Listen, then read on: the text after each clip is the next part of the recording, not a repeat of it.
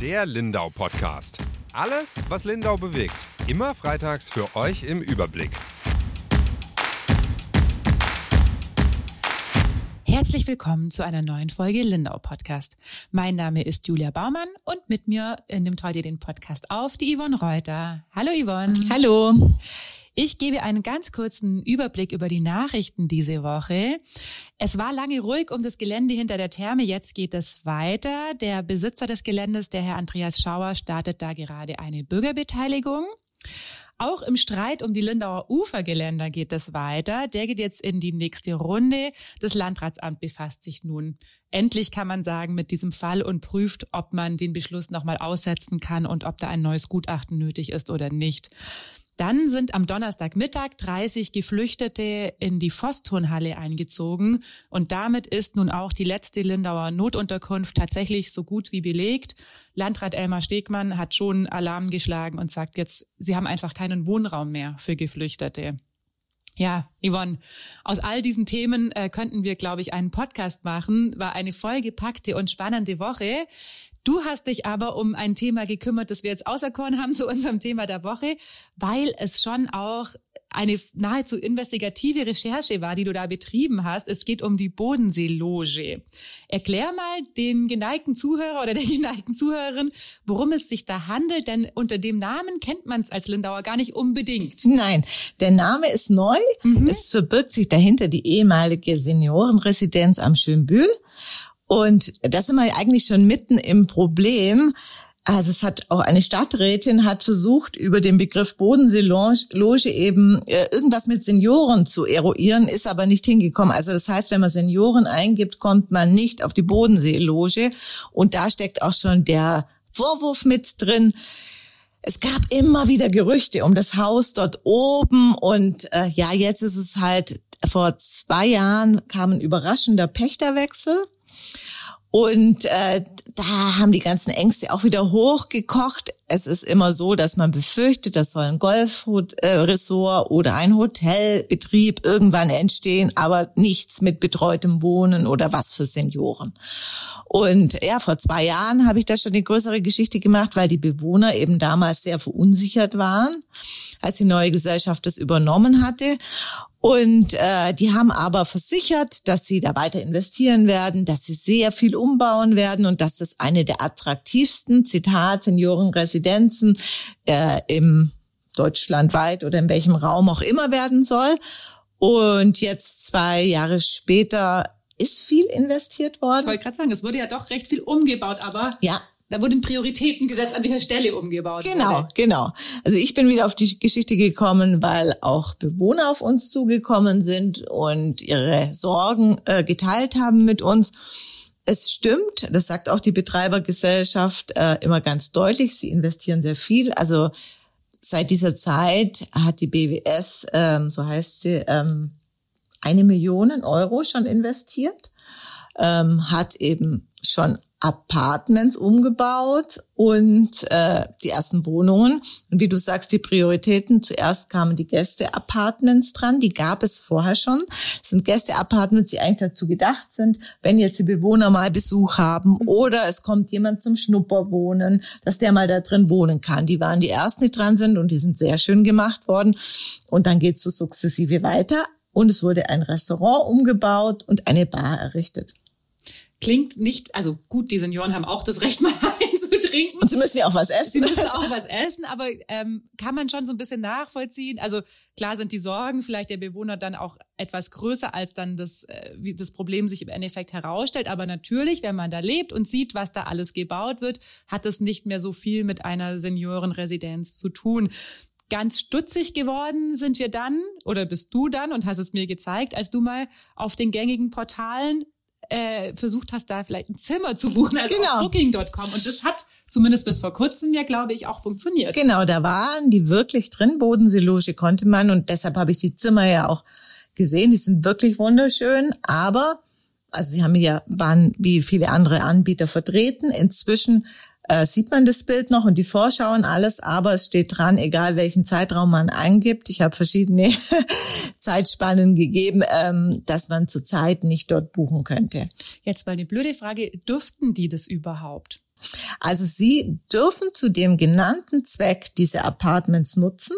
Also heißt als Gästezimmer für Leute, die da aber wohnen. genau, oder vielleicht mal vorhaben, da zu wohnen oder auch, ja, also für, äh, für Pflegepersonal, also alles, sage ich mal, zweckgebunden, was eben dem großen Zwecke dient, aber jetzt nicht Außenstehende. Jetzt sage ich mal, wenn ich äh, Seniorin wäre und äh, gerne in die Bodenseeloge einziehen wollen würde und da dann vielleicht auch Schnupper wohnen wollen würde, würde ich es nicht über Booking.com buchen.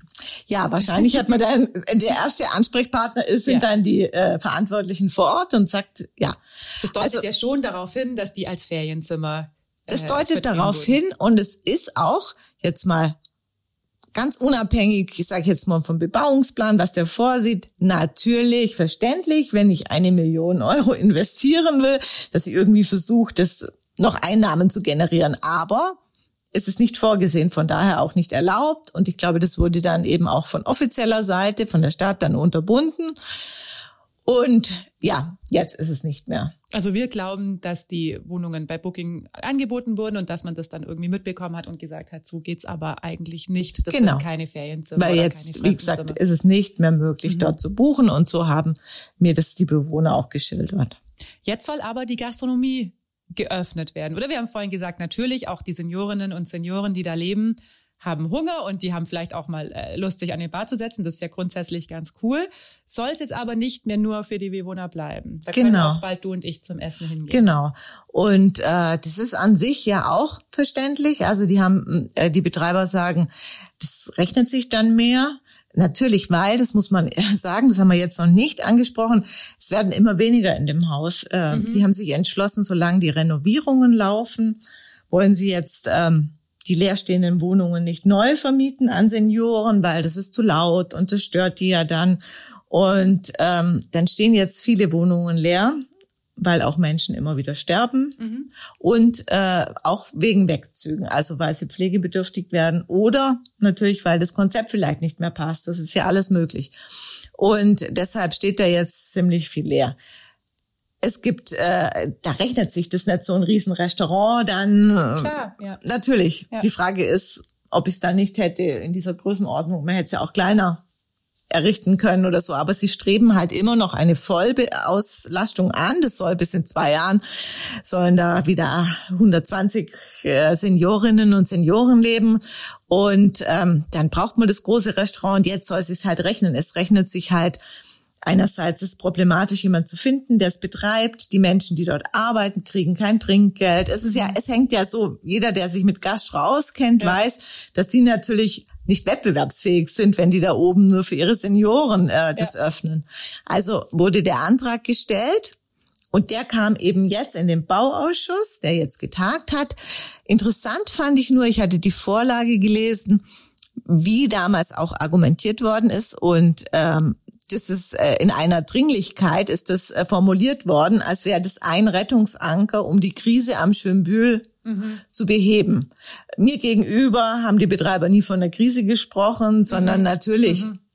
der Presse ähm, gesagt, dass alles in Ordnung ist, dass sie an dem Ziel natürlich festhalten wollen und äh, ja, dass es halt irgendwie verständlich ist, sie müssen es ja irgendwie finanzieren. Aber wäre das dann übergangsweise gedacht? Also man kann ja sogar nachvollziehen, dass während so einer Umbauphase eben das Restaurant dann nicht genug äh, Esser hat oder Besucher hat. Oder ist es dann schon für immer geplant? Also die, ich glaube, die Konzession ist dann für immer, wenn die mhm. das bekommen. Äh, es, sie betonen aber, dass die Senioren da immer ihren Platz haben werden und dass das ja auch das die auch, ja, ja, ja, dass die da nicht gestört würden und ja, das sei ja auch teilweise ja auch schön, wenn die dann von außen auch immer frischen frische Besucher bekommen, was ich mir natürlich auch vorstellen das mag könnte. Ja sein, genau. Ja. Aber lass uns doch bei den Seniorinnen und Senioren bleiben, denn mit denen hattest du auch Kontakt damals schon, vor zwei Jahren, als du die Geschichte gemacht hast. Und jetzt wieder, wir hatten ja auch hier im Podcast versprochen, wir bleiben dran an dem Thema und wir bleiben dann auch immer dran an den Themen. Manchmal dauert es ein bisschen, weil wir einfach wenig Leute sind und es in dieser Stadt sehr, sehr viele äh, spannende Themen gibt.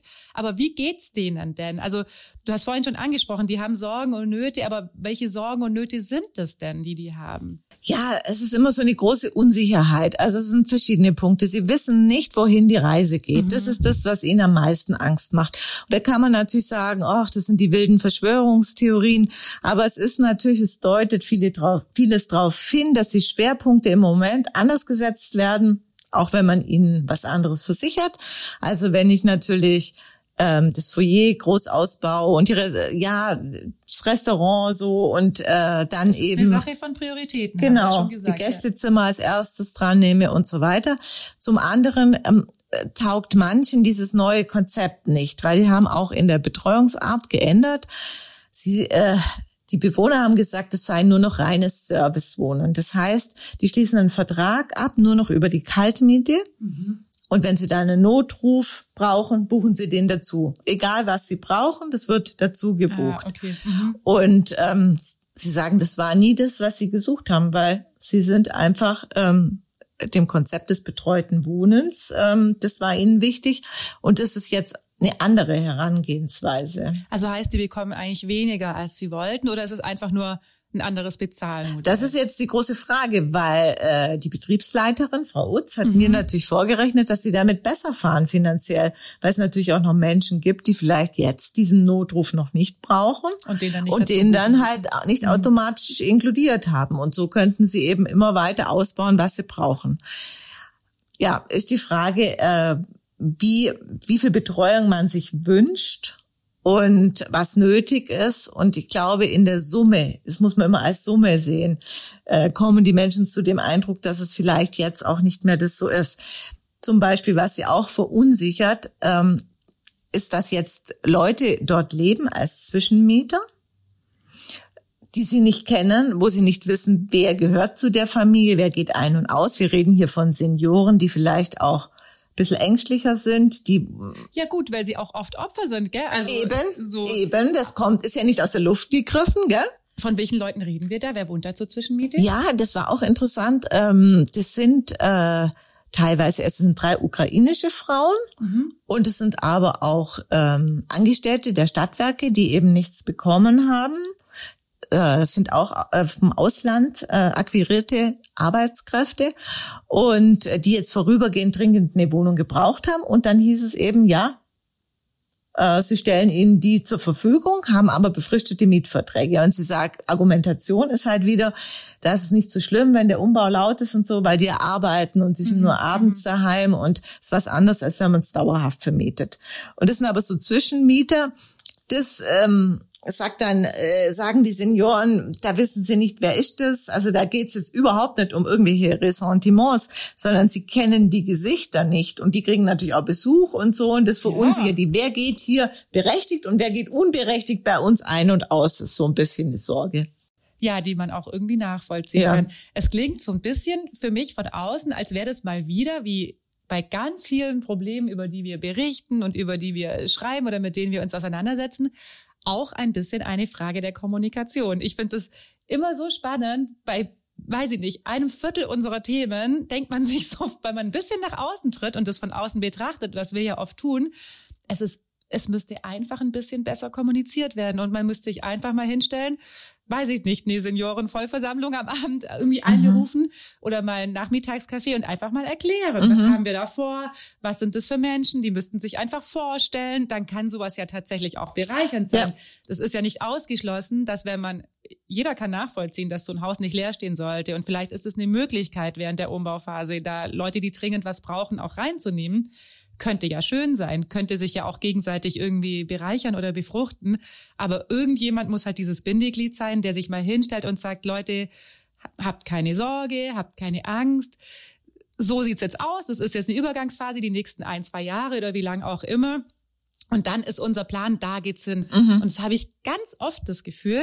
Klar, überall ist Personalmangel und äh, niemand hat mehr Mitarbeiter, aber dafür fehlt's immer. Und dann mhm. bauen sich solche Mauern auch erst irgendwie auf oder so Ängste oder so Theorien, seien sie jetzt berechtigt oder nicht, weil man einfach nicht den Leuten erklärt, was eigentlich Sache ist. Ja, und da fängt es halt schon drauf, äh, wie du sagst, da jeder hat seine Perspektive. Die Heim, äh, Heimleiterin, sage ich schon, die Betriebsleiterin, äh, sagt, sie werden über jeden Schritt informiert und ah, okay. alles ja. sagt sie selber. Aber ich glaube also ich glaube, das sind so diese großen Versicherungen, die laufen, dass das in die richtige Richtung geht. Mhm. Ähm, aber wie du gesagt hast, ob es jetzt konkret geht, das ist Familie XY, ja. die wohnt in Apartment da, soweit weiß ich nicht, ob es geht. Offensichtlich wo es fühlen die sich da verunsichert und mhm. wissen zu wenig. Ja. Und ich muss sagen, es sind schon äh, Menschen, die es den Eindruck machen, dass sie auch ähm, nachfragen. Ja, ja, klar. Menschen, die sich bei uns melden. Eben. Das sind jetzt nicht die, die, die sich nicht trauen oder so, gell, von der Tendenz ja. her. Also von da, die haben sich da nicht so richtig informiert gefühlt. Ja, ich bin gespannt, wie es da weitergeht. Wir können nur wieder ankündigen, dass wir dranbleiben. Ja, es gab ja auch äh, die Entscheidung, ja. der Stadtrat hat jetzt ganz aktuell oder der Bauausschuss hat äh, gesagt, okay, wir gehen den Schritt mit. Mhm. Also heißt das Restaurant wird jetzt geöffnet? Das Restaurant wird geöffnet, aber ganz klar signalisiert, das ist das allerletzte, was sie auf diesem Wege tun können. Das ist ein Zugeständnis, weil da musste ja auch schon eine Nutzungsänderung ja, ja. eingeführt werden. Alles andere ähm, geht dann nur über eine Änderung des Bebauungsplans und da sind sie draußen. Sie haben dem zugestimmt, aber am Schluss blieb schon, auch bei allen hat man gemerkt, eine Portion Skepsis, was dort passiert. Sie werden es weiter beobachten und Sie haben auch eine Erklärung unterschrieben. Das war die Bedingung im Gegenzug, dass dort eben nicht irgendwie durch die Hintertür ein Hotelbetrieb oder so eröffnet wird. Aber ja, eine gute Nachricht eigentlich, also dass man da auch ein Auge drauf hat, aber klingt so abschließend auch eben, da so viel die Betriebsleiterin vielleicht auch versichert hat, dass sie sich nicht in einer Krise befinden. Es klingt dann schon. Es klingt wirklich als letzter Rettungsversuch mhm. in dieser Deutlichkeit. Die hatten ja, der Bauausschuss hat im März die besucht und äh, ja, also da waren Zitate von Ruine, wir wollen nicht, dass da eine Ruine entsteht und so weiter. Also alles Mögliche ist da gefallen. Der Eindruck war schon sehr also es, es ging Richtung Krise und dass das ein letzter Rettungsversuch ist, wobei natürlich dann auch welche, der Herr Fehrer, der ja von der Sozialstation ja. gesagt hat, also ähm, so kann man, betreutes Wohnen kostet richtig viel Geld und das kann man nicht über ein Restaurant mitfinanzieren oder so. Ja, die Bedenken sind groß, aber sie werden es weiter im Blick haben. Und wir werden es auch weiter im Blick haben und bei uns werden sich auch wieder Menschen melden und dann werden wir der Sache nochmal nachgehen. Ich finde es eine spannende Geschichte, weil es die Gerüchte auch gibt, seit ich in Lindau bin zumindest ist, oder? Da haben ja auch schon Vorgänger ja, ja, ja. dran rumrecherchiert. Ja, spannend. Spannendes Thema, das du da aufgegriffen hast. Ja, jetzt haben wir aber auch noch eine gute Nachricht. bei allen schlechten? Ja, Oder zumindest, ja. Ja, man weiß jetzt wieder was. Ernsten Thema haben wir noch. Ja, wir haben also eine ein doppeltes eine doppelte Erscheinung jetzt plötzlich in Lindau. ja. Es ja. gibt einen zweiten Löwen. An der ähm, Grenzbrücke steht der, da über die Leiblach, über die haben wir ja auch in den letzten Monaten sehr, sehr viel berichtet. Zum einen hat sich der Bau ja mehrfach verzögert, dann gab es ein bisschen Galama mit den großen Brückenteilen, die da angeliefert wurden, weil der Schwertransport ähm, teilweise nicht losfahren konnte oder zu spät dran war. Sie ist fertig, schon seit einigen Wochen, seit Ende Juli kann man schon drüber fahren. Jetzt ist auch die Behelfsbrücke abgebaut, es ist schon ein bisschen begrünt drumrum. Und es wurde am Mittwochvormittag da eine Statue enthüllt und es ist tatsächlich der Lindauer Löwe vom Hafen in Klein. Ich find's ganz cool, weil die Brücke auch aussieht ein bisschen wie die Tierschbrücke. Also man hat ein bisschen Inselfeeling jetzt da hinten in Zech. Facebook-Gruppe äh, zweigeteilt, sage ich mal. Die Meinungen zum Löwen. Es ist jetzt, ja. Manche finden ihn ganz toll, manche finden ihn auch überhaupt nicht toll. Ich find's eigentlich nett. Der guckt jetzt so ein bisschen nach Österreich rüber und begrüßt da die Leute, die von drüben kommen. Der andere äh, Löwe begrüßt die, die mit dem Schiff anreisen. Man weiß klar, dass man in Bayern ist. Das ist doch wichtig, oder? Man weiß, dass man in Bayern ist, man weiß, dass man in Lindau ist. Und ja, äh, angucken kann man ihn sich auf jeden Fall mal. Ja. Wir sehen ihn nur leider von hinten. Ich habe auch mit meinen äh, Bekannten bei der Grenzpolizei gesprochen, mit denen wir auch oft, öfter mal was zu tun, tun haben. Und dann hat der Kollege gesagt, ähm, für sie ist es halt schade, weil sie gucken natürlich aus dem Fenster dann nur auf den Hintern vom Löwen. Mhm. Aber da muss halt jeder so, hat jeder sein Päckchen zu tragen. Genau. Gut, wir verabschieden uns ins Wochenende und hören uns wieder nächste Woche. Zu hören gibt's uns auf allen gängigen Podcast-Portalen, auch auf Spotify, dieser Google Podcasts, wo auch immer, oder eben auf schwäbische.de. Tschüss! Tschüss!